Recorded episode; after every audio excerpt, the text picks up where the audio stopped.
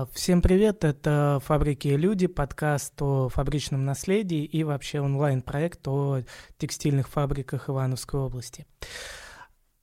Мы начинаем второй сезон нашего проекта. В этом году у нас будет э, помимо привычных онлайн-продуктов еще и подкаст, который будем вести мы, а, я, Михаил Денежкин и Михаил Тимофеев. Э, добрый день. Уже можно начинать? Э, должен сказать, что в этом году э, нашими героями будут не только исторические персонажи, но и люди, от которых зависит э, сегодняшний день текстильной отрасли и в каком-то смысле ее будущее.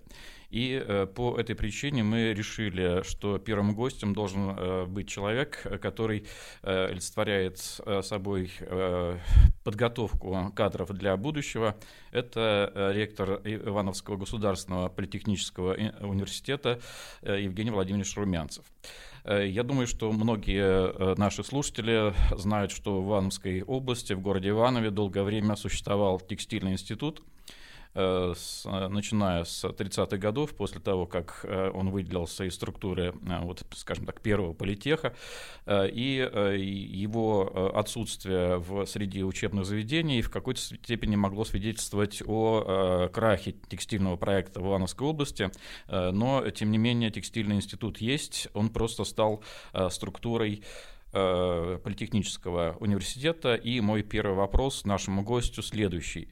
Э, можно ли сказать, что эм, текстильный э, институт в структуре вуза занимает какое-то особое символическое место? Или, может быть, даже он является таким фаворитом? Ну, во-первых, всем здравствуйте. Тему действительно есть о чем поговорить, потому что действительно, по сути, текстильный институт, который уже в виде факультета, как самостоятельного института, это 1930 год, а так он существовал на правах института а, политехнического Ивана-Вознесенского это с 1918 года. То есть это фактически история 100 лет. И в текстильном крае мы утратили такую, такую институцию, а, хорошо это или плохо, я думаю, что а, время рассудит и все расставит по своим местам. Но, тем не менее, а, в области, в которой сегодня зарабатывается больше 50% денег, именно текстильной легкой промышленностью, конечно, не иметь такого института, как флагман развития именно а, подготовки кадров а, для этой отрасли, а, мне кажется весьма так, таким, знаете, принижающим немножко достоинство, что ли, тех научно-педагогических школ, которые существовали ранее в Советском Союзе и развивались, несмотря на кризисные времена, в постперестроечное время, наши 90-е. И, в общем-то, текстильная академия была достаточно крупным образовательным учреждением, даже там в 2010-2012 году до начала объединения. Поэтому, безусловно, сегодня Ивановский политех в своем составе содержит а, Институт текстильной индустрии и моды. Этот институт, который а, является таким, а, ну скажем, мы из него пытаемся выстроить на всероссийском уровне центр компетенции текстильной легкой промышленности, потому что мы ценим те компетенции, которых имеются, и пытаемся приумножить их с учетом а, всероссийского международного опыта, и, безусловно, считаем, что это а, такой важный приоритет развития Ивановского политеха вместе со строительной отраслью и с другими. Но текстильный институт мы всегда выделяем особо, потому что это прежде всего подпитка а, кадрами наших местных предприятий, которые находятся ну, на расстоянии вытянутой руки. Это и город Иваново, и, соответственно, все наши а, маленькие города Ивановской области. А, позвольте тогда задать уточняющий вопрос. Э, вот э, известно, что есть в Москве э, институт имени Косыгина. Сколько всего в Российской Федерации текстильных вузов или профилей образования? И вот на фоне России какое место занимает Ивановский, Ивановская структура политеха, скажем так? Мне микрофон. Значит, смотрите, вообще образовательных центров а, для подготовки кадров а, именно для текстиля осталось очень мало. То есть 85 субъектов, а у нас а, Москва, торгуя имени Косыгина, с текстильным институтом в своем составе, Санкт-Петербургский университет промышленного дизайна и технологий, Казанский технологический университет, Э, ряд кафедр в политехнических университетах, ну, например, Омский политех, в составе которого есть кафедра дизайна костюма и текстиля, это так называемая Омская школа дизайна, а, Владивосток и так далее. То есть это вот небольшие уже кафедры, либо институты небольшие, которые сохранились э, благодаря усилиям э, людей, которые это сохраняли. Ну и Ивановский, скажем так, Ивановский политех на этой карте. А, я здесь не могу сказать, э, там занимаем мы первое там, или второе место по а, чисто формальным показателям. Зачастую мы находимся где-то а, в топ-3 в топ-3 таких институтов на территории России сегодня. Но вообще говоря, я думаю, что поскольку компетенции имеют свойство, а, скажем так, а, устаревать да, уже со временем, и поскольку мы все вузы России переживаем такую проблему разрыва а, научно-педагогических кадров и проблему отсутствия как бы среднего возраста, то есть в людях, которые подпитывают эти научно-педагогические школы, я рискну предположить, что в ближайшие 5-10 лет мы будем наблюдать тенденцию к уменьшению а, даже тех а, образовательных центров, которые есть у нас сегодня. Соответственно, вопрос подготовки кадров для российского легпрома встает сейчас очень остро. А, спасибо. У меня еще один вопрос, касающийся выпускников и показателей вуза. Вот, э, как известно, есть э, количественные э, параметры и есть качественные параметры. Хотелось бы услышать кратко о том, о другом, но, безусловно, качественные параметры превышают, и это нередко используется для пиара. Соответственно, вот уровень выпускников может быть отслежен по именам наиболее громким именам среди них – вот э, каким образом проявили себя выпускники э, текстильных профилей в последние, ну, я не знаю, 5-10 лет, и вообще какое количество специалистов выпускает в настоящее время политех? Ну, смотрите, начну с последнего. Если мы говорим о подготовке кадров для текстильно-легкой промышленности, то это прежде всего такие специальности, как направление или профили подготовки, как мы сегодня их называем. Образовательные программы, короче говоря. Это технологии проектирования текстильных изделий, это конструирование швейных изделий, это искусство костюма и текстиля, две образовательные программы, дизайн костюма и дизайн текстиля. Это технологии швейных изделий, и у нас есть а, целое направление, которое касается машиностроения, ремонта машиноборудования именно для текстильной промышленности. Помимо этого у нас есть программы среднего профессионального образования, включающие в себя, в себя оператор швейного оборудования. И с этого года у нас появляется такая а, как бы новая старая специальность. Раньше, раньше она называлась конструирование, моделирование а, и технологии швейных изделий по видам. То теперь это конструирование, моделирование технологий изделий легкой промышленности по видам с новым федеральным государственным образовательным стандартом, сокращенными сроками обучения на один год.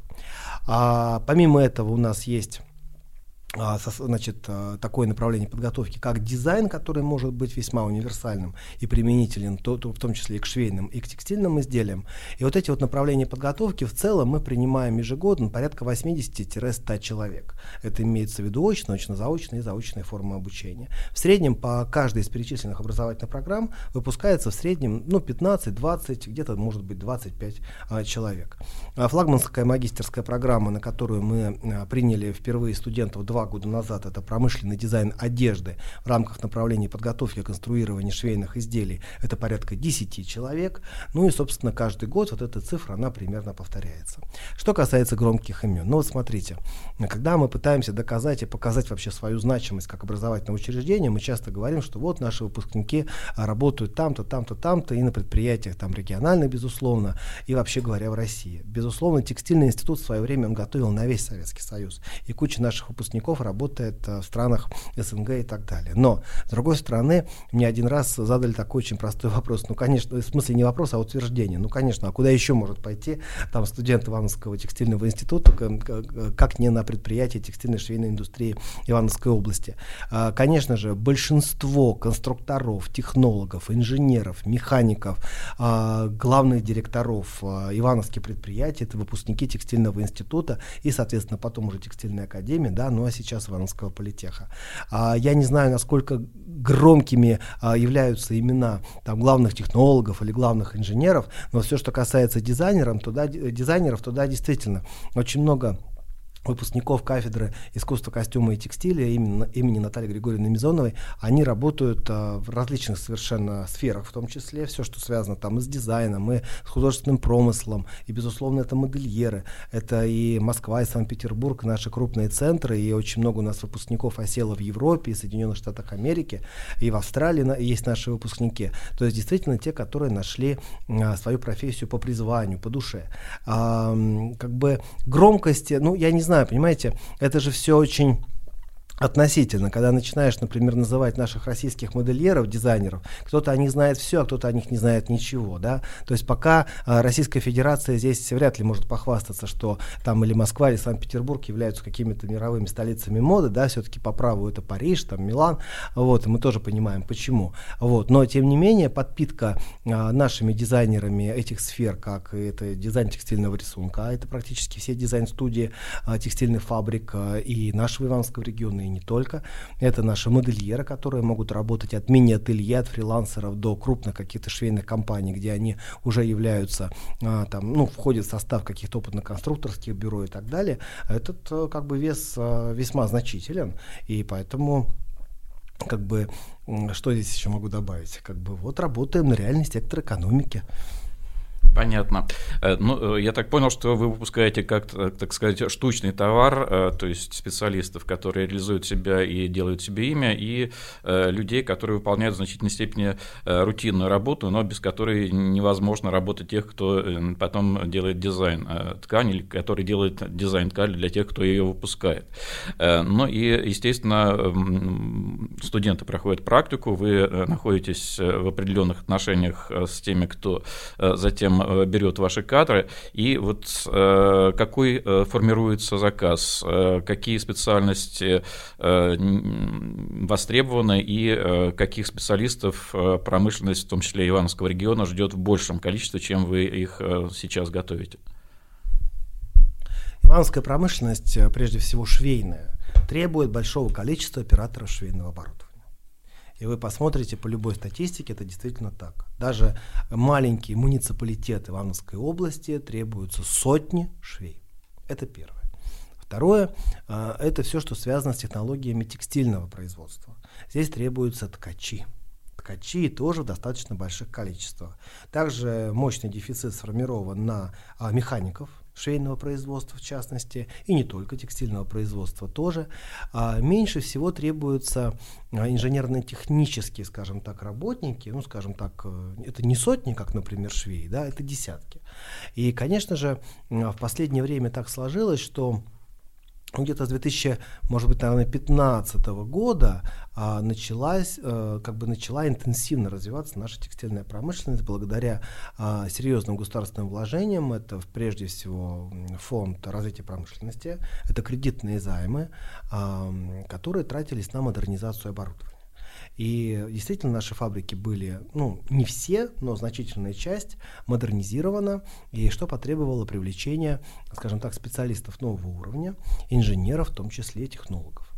А, и как бы потребность в них, она всегда была очень большая особенно в квалифицированных, уже в опытных специалистах. И я могу по пальцам пересчитать э, технологов, которые сегодня могут не только запустить технологический процесс, но и поэкспериментировать с новыми структурами тканей, э, запустить в линейку продукции какие-то новые виды переплетений и так далее. То есть их действительно это штучный такой товар, это единицы.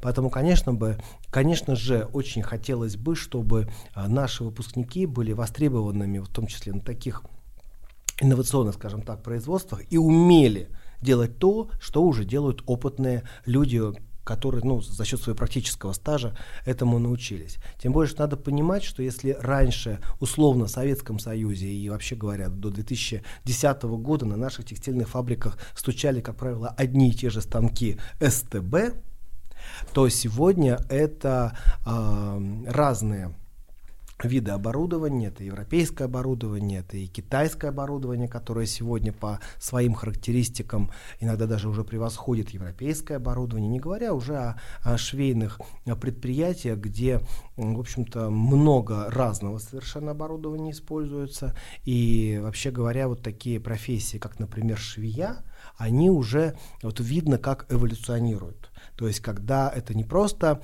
а, человек, сидящий там за швейной машинкой, выполняющий 2-3 операции. Это уже оператор высокотехнологичного, иногда робототехнического оборудования. Ну, вот, например, автоматические машины для э, шаблонной, так называемой машины, которые позволяют на как бы высокого качества делать швы на каких-то конкретных деталях, и, безусловно, ручной труд в данном случае уже ну, такой он менее да, технологичный и а, по своему практическому результату а, получаются изделия, ну скажем так, с большим браком чем на вот этих автоматических машинах. И, конечно, оператор, который обслуживает такие машины, это уже человек совершенно другого свойства, его уже нужно совершенно по-другому учить. Поэтому мне бы очень хотелось, что вот эта вот тема автоматизации, новых цифровых решений для нашей отрасли, она уже а, приходила в нашу жизнь по-настоящему, чтобы наши заводы, фабрики модернизировались, отсюда и будет приток молодых кадров, молодежи и вообще привлечение внимания к этой отрасли со стороны а, вообще нашей молодежи в принципе. Э, ну вот э, в ближайшее время мы э, надеемся, ну не ближайшее, конечно, в отдаленное время мы надеемся, что начнет работать кампус БИМ, где лучшие наработки ивановских вузов будут дополнять друг друга. И в этом году, вот как бы шагая навстречу этому объединению, я был на выпуске двух кафедр политеха, это дизайн костюма и дизайн ткани, и должен сказать, что одна, одна из этих защит дипломных работ э, вылилось такое э, своеобразное шоу, что э, как бы редкость в вузах. Но вот за этой как бы Э, витриной того, что можно показать, э, есть э, труд, который в значительной степени не видим. То есть тот труд, который проходит на кафедрах, в лабораториях. И следующий мой вопрос будет касаться науки. Вот новые технологии, новые материалы, вопросы дизайна, они каким-то образом привлекают молодых ученых. Вот какой набор в аспирантуру в ВУЗе и охотно ли идут идут туда сейчас э, бывшие студенты? Ну, смотрите, здесь нужно разделиться. Во-первых, есть э, дизайн, это творчество, а, которое не всегда поддается рамкам а, классического научного исследования. И а, как бы, вы знаете, у нас ведь даже вот дизайн, текстильные принты, вы прекрасно это знаете, они до сих пор не имеют культуры патентования в Российской Федерации. Поэтому говорить о том, что из этого можно сделать полноценную научную работу в соответствии вот с, со всеми требованиями академического сообщества, достаточно сложно. Если мы говорим об аспирантах, которые э, и вообще научной работе э, студентов, молодежи и научных сотрудников э, по теме текстильной промышленности, это прежде всего технологии конструирования вот, изделий легкой промышленности. То там, безусловно, это ведь не только классический текстиль, это и строительный текстиль, это композиты, это все, что связано с поиском новых инженерных решений для тех или иных конструкций. Вот. К творчеству, к дизайну это, ну, скажем так, имеет в меньшей степени отношения. Это больше такие технологичные а, вещи. А, это либо спецткани, в которые там какие-то добавки делаются, либо это мультиаксиальные, например, виды переплетений на текстиле, а, которые делаются там с помощью специального оборудования. Это композиты, которые могут летать в космос и, и, и прочее, прочее. Вот. Что касается дизайнеров, то здесь, безусловно, вот самая такая вот маржа, да, вот даже на постельном белье, она в том числе достигается за счет принта. И, конечно, конечно, наши дизайнеры в этом смысле очень ценятся. Здесь нужно ведь э, уметь не просто рисовать, но улавливать тренды и пытаться нарисовать то, что действительно будет покупаться человеком. Либо, а, либо приучать людей а, к этим принтам а, так, чтобы они уже вставали за ним в очередь. Здесь могут быть совершенно разные концепции. Можно выстраивать свой бизнес от продаж непосредственно, а можно, значит, наоборот, становиться законодателем мод в, в, в, в этом смысле. И не всегда это удается нашим иванским текстильщикам, нужно сказать. Они больше предпочитают, э, скажем так, подражать в том числе друг другу, да, именно для того, чтобы продать непосредственно с, э, там, сва, сва, свою продукцию. Вот. А так вообще, конечно, значит, наука, она имеет право на существование. Может быть, не всегда считают, что текстильные изделия являются там наукоемкими, да, в том смысле, что действительно, даже если мы посмотрим на периметр наших ивановских текстильных предприятий, то в основном это классический текстиль. У нас, например, есть там прекрасная компания Меркурий, которая делает мембранные ткани, допустим. А, там есть спецткани, которые выпускает компания Нортекс, а, Текстиль. Но там, а, как правило, используются уже известные миру технологии. А, конечно, мы, наверное, должны пойти по пути создание умных тканей, смарт-тканей, да, здесь Германия преуспела достаточно в этом смысле. А есть какие-то технологии, которые используются на трикотажном полотне, ну, вот, например, при создании а, рабочей спецодежды для защиты, там, я не знаю, там, пожарников, там, еще кого-то, электрической дуги, скрап, скрапления вот этих вот электроволокон и, и прочего, но а, это уже, как правило, известные технологии. То есть в них нет такого ничего особенного, что можно было бы а, поизучать. А вот. Тем не менее, а, то, чем занимаются наши молодые ученые, палитра их изысканий достаточно как бы высокая, серьезная, и очень хотелось бы, чтобы на российском рынке такие технологии тоже находили свое применение. А вот то, что касается э, инженеров, инженеров, э, которые могли бы проектировать э, станки на замену СТБ советским, чтобы не покупать станки в Китае и в других странах, в этом есть какой-то прогресс?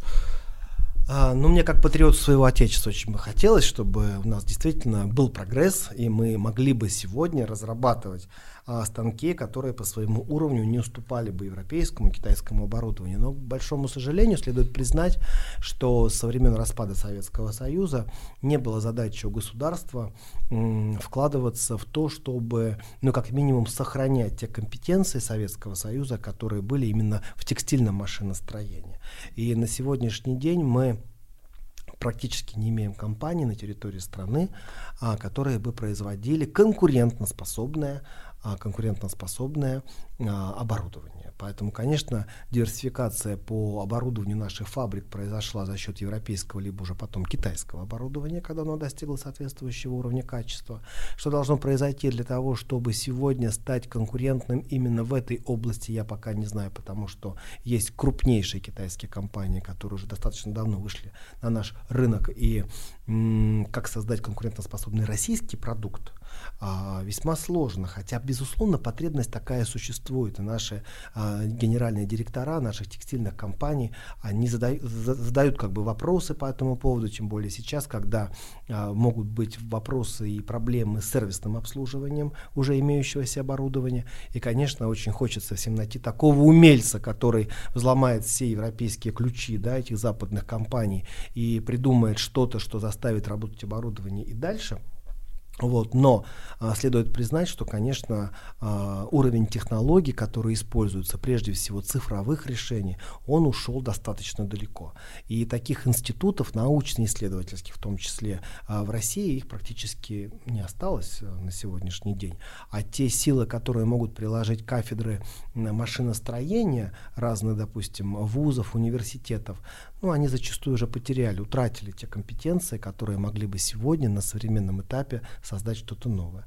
Поэтому здесь, наверное, нужно все-таки ориентироваться на наших друзей, на дружественные страны, которые уже это производят, делают это очень неплохо, но в том числе и задумываться над тем, что если где-то мы можем быть в чем-то уникальными, я думаю, что нужно, здесь вернуться к опыту 19 века, ведь до того, когда до 1947 года, по-моему, как вот Англия, э, был запрет на вывоз станков до, до 42 года. Ведь у нас же были кулибины э, русские, которые делали там вплоть до отделочного оборудования самостоятельно.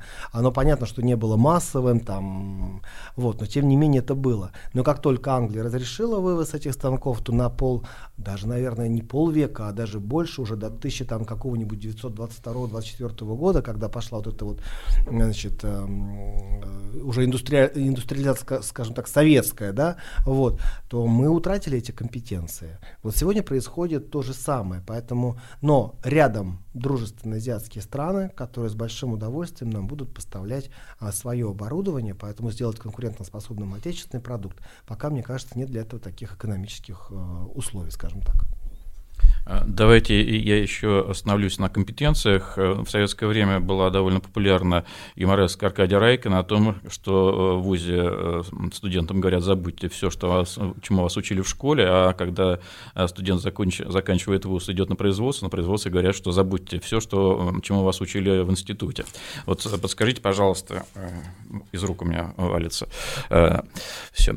Подскажите, пожалуйста, вот компетенции выпускников насколько востребованы, и в, вот это вот, в какой связке вы находитесь э, с потенциальными работодателями, э, э, каким, каким образом ведется диалог по поводу того, какие кадры сейчас нужны текстильной промышленности.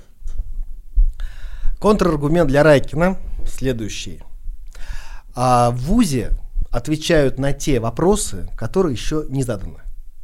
Это очень глубокая мысль, о которой, наверное, должен думать каждый, ведь мы приходим в ВУЗ не для того, чтобы сформировать какие-то автоматические навыки. Мы, в конце концов, готовим не биороботов. Мы готовим людей с системным мышлением. А за счет чего это достигается? За счет изучения там четырех курсов высшей математики, физики. И вроде бы на первый взгляд кажется, что это никому не нужно. С другой стороны, мы понимаем, что мы формируем картину мира у этого человека, который за счет своего системного аналитического мышления, а, за счет появившихся новых возможностей, за счет, ну, в конце концов, взрослости, в дальнейшем будет решать какие-то там свои производственные задачи. Это очень дискуссионный вопрос. Ну вот, например, сейчас а, мы наблюдаем зарождение в России нового уровня образования профессионалитет. То есть, когда а, идет сокращенный срок обучения для а, школьника, который там вышел с 9 класса, раньше бы он учился 4 года, теперь он будет учиться, допустим, 3 года. И возникает вопрос, а сможем ли мы за такое время сформировать из него а, достойного, грамотного, культурного специалиста для того, чтобы в дальнейшем он рос на этом производстве? Мы же ведь не хотим сказать, что вот мы его научили и все – да, ведь концепция непрерывного образования, она вроде как, а, да, и каждый из нас это подтвердит, что мы учимся каждый божий день, и а, как бы все, все, все меняется и так далее. А Еще такой пример я люблю приводить. Всегда там книжка, прочитанная там какого-нибудь русского классика, 15 лет, 25, 35 и в 70 это будет всегда разная книжка, разные смыслы и прочее. Поэтому образование высшее для меня это прежде всего формирование картины мира да, чело, э, этого человека. И не всегда а, его профессиональные навыки и качества будут соизмеримы с его желаниями вообще пойти туда и там в это место работать или в другое. Безусловно, сегодняшний работодатель требует прежде всего грамотного культурного культурного, коммуникабельного человека вот с этими пресловутыми soft skills, да, и уже мы уже говорим про это, э, не знаю, там, наверное, с десяток лет, soft skills, soft skills и так далее. Другое дело, что мы еще не совсем научились, может быть, их формировать на вузовской скамье.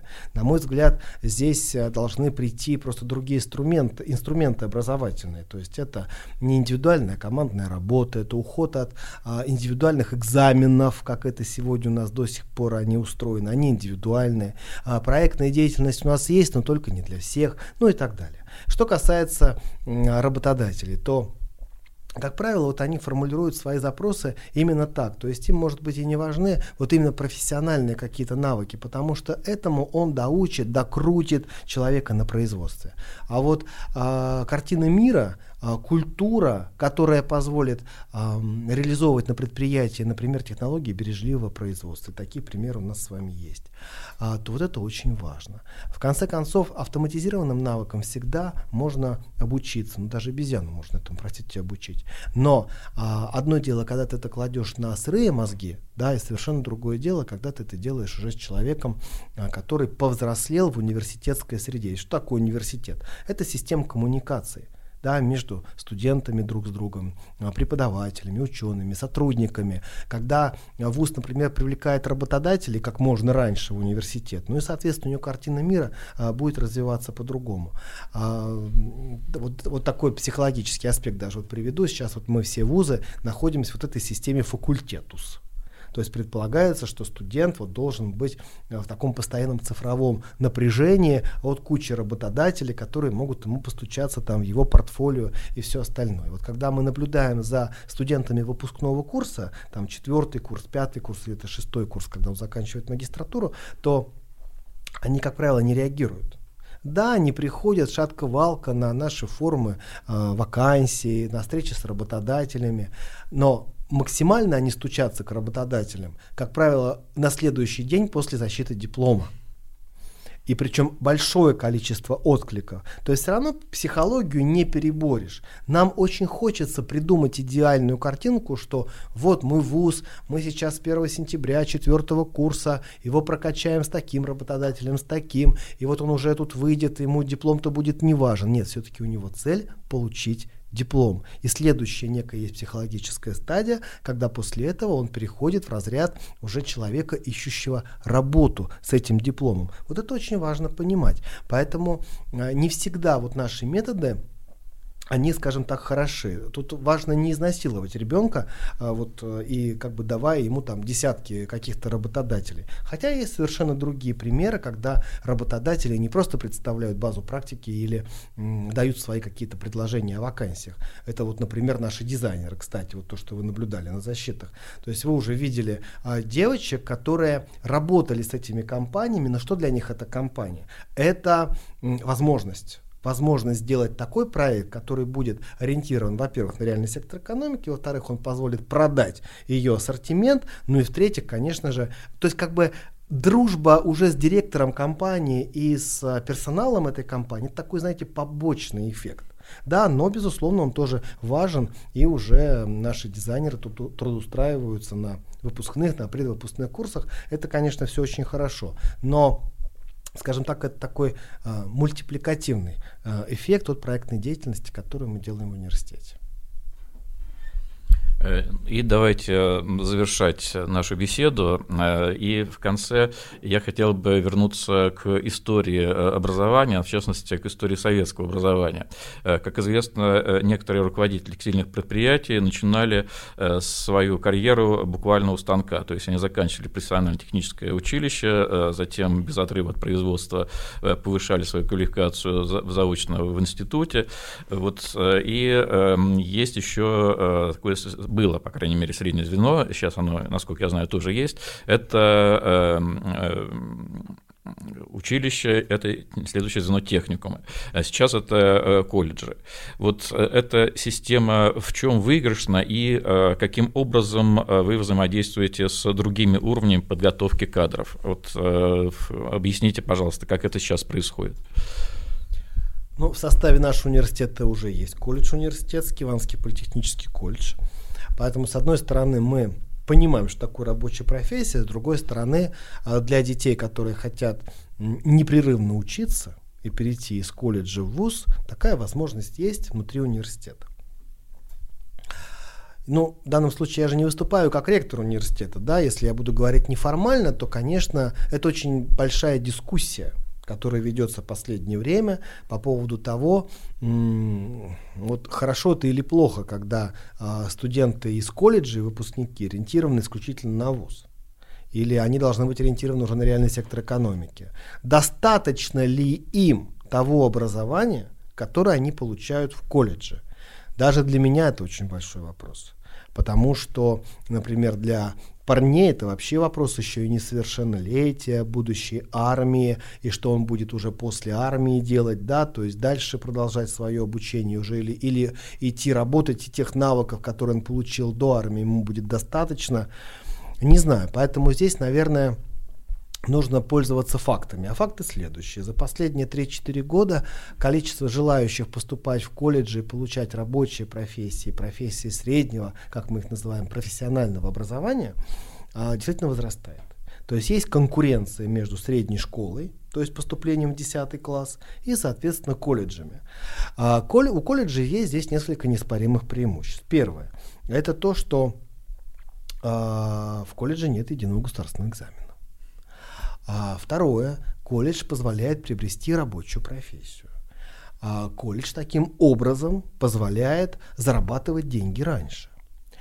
После окончания колледжа вы можете поступить практически в любой вуз страны, правда, теперь уже на профильные направления подготовки, то есть которые соответствовали твоему направлению в колледже, и поступить по собственным вступительным испытаниям вуза. Вот вам уже четыре конкурентных преимущества, плюс стипендия какая-никакая, но она есть, и в случае малообеспеченной категории граждан она достаточно ну, серьезная, да, то есть такое социальное обеспечение. И вы знаете, а, мы уже видим приток кадров, у нас даже формируются коммерческие группы студентов на некоторые специальности. Это существует. А кроме этого, есть так называемые, мы их, ну, называем их так, десятимесячные швеи, то есть когда 10 месяцев буквально после 11 класса ты учишься и получаешь квалификацию оператора а, оборудования швейного производства. То есть это очень достаточно как бы, короткий срок. Кроме этого, в колледжах а, возможно получение, присвоение, вернее, квалификации а, по другим профессиям, которые могут быть и не связаны с твоим основным направлением подготовки. Такое модульное обучение, которое в том числе сейчас а, позиционируется вот в этом профессионалитете. И, конечно, в этом смысле вроде бы есть преимущество. А кроме того, как мы уже замечаем, студенты, которые вышли из колледжа, это самые мотивированные студенты в системе высшего образования, потому что они уже почувствовали свою профессию, и они берут от дисциплин, курсов, преподавателей от то, что им действительно нужно. Потому что все-таки э, а, сегодняшний выпускник 11 класса, который сдал там 3-4 ЕГЭ, а, к сожалению, не всегда это дети, которые ориентируются вообще как бы в мире а, профессий, технологий, каких-то направлений. И для того, чтобы вот приобрести эту уверенность в своем выборе, им требуется достаточно долгое время.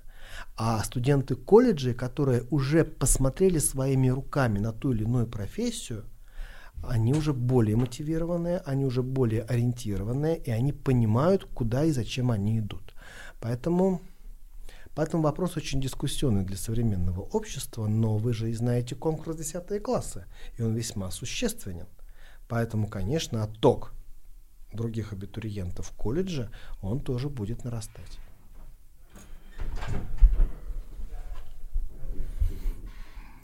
Спасибо. Я надеюсь, что есть э, слушатели, которые дослушали наш разговор до этого места, и я должен задать последний вопрос. Э, по канонам он должен касаться будущего. Итак, вот в сфере подготовки кадров для текстильных кадров, в сфере текстильной науки и в прочих сферах, которые ориентированы на этот сектор, что нас ждет в ближайшие годы? Ну, здесь я философски могу ответить, потому что, ну, смотрите, в России проживает там э, больше 140 миллионов человек. И каждый должен что-то носить. У нас с вами 4 сезона, да? Поэтому в любом случае специалисты, которые умеют делать одежду, они понадобятся всегда. А, неважно даже, кого мы там берем на аутсорс. Бангладеш, Китай и так далее. То есть все равно стратегия на обеспечение своей собственной безопасности, она как бы, ну, будет давать свои плоды, в том числе в виде подготовки соответствующих кадров. Кроме того, это интересно одевать человека, заботиться о нем, а еще если мы делаем его внутренний и внешний мир красивым, это еще лучше. Поэтому, конечно, такие специальности, как дизайн, конструирование швейных изделий, они всегда будут пользоваться спросом и популярностью среди молодежи. Вот, Собственно, поэтому нас ждет, я думаю, большое будущее обязательно, да. И здесь, конечно, есть определенные проблемы, как я уже говорил, да, и сырьевая проблема в том числе, которая есть в нашей стране. Но, тем не менее, те компетенции, которые сегодня существуют, мне кажется, что они должны а, позволить а, развиться в будущем а, но, новым специалистам, ну и новым бизнесам в России, все, что связано с текстильной легкой промышленностью. Э, большое спасибо, Евгений Владимирович. Э, мы э, будем с оптимизмом смотреть в будущее. Евгений Владимирович, я хотел последний вопрос задать. Вообще, вот вы говорите про светлое будущее. Есть ли у нас в области текстильное производство, которое уже на шаг ближе к этому будущему? Ну вот с вашей точки зрения. Или которое уже в будущем. Ну, и у нас есть такие, у нас есть прекрасное производство, если технологически мы как бы говорим об этом, да. Ну, допустим, трикотажное полотно это же мы теперь вообще там, я не знаю, в России уже были первыми, то с появлением новых предприятий, я думаю, что мы будем уже первые в странах СНГ, то есть Ивановская область. Поэтому нет, это будущее мы приближаем сами, прежде всего новыми технологиями и новыми какими-то управленческими и технологическими решениями. Поэтому все в наших руках.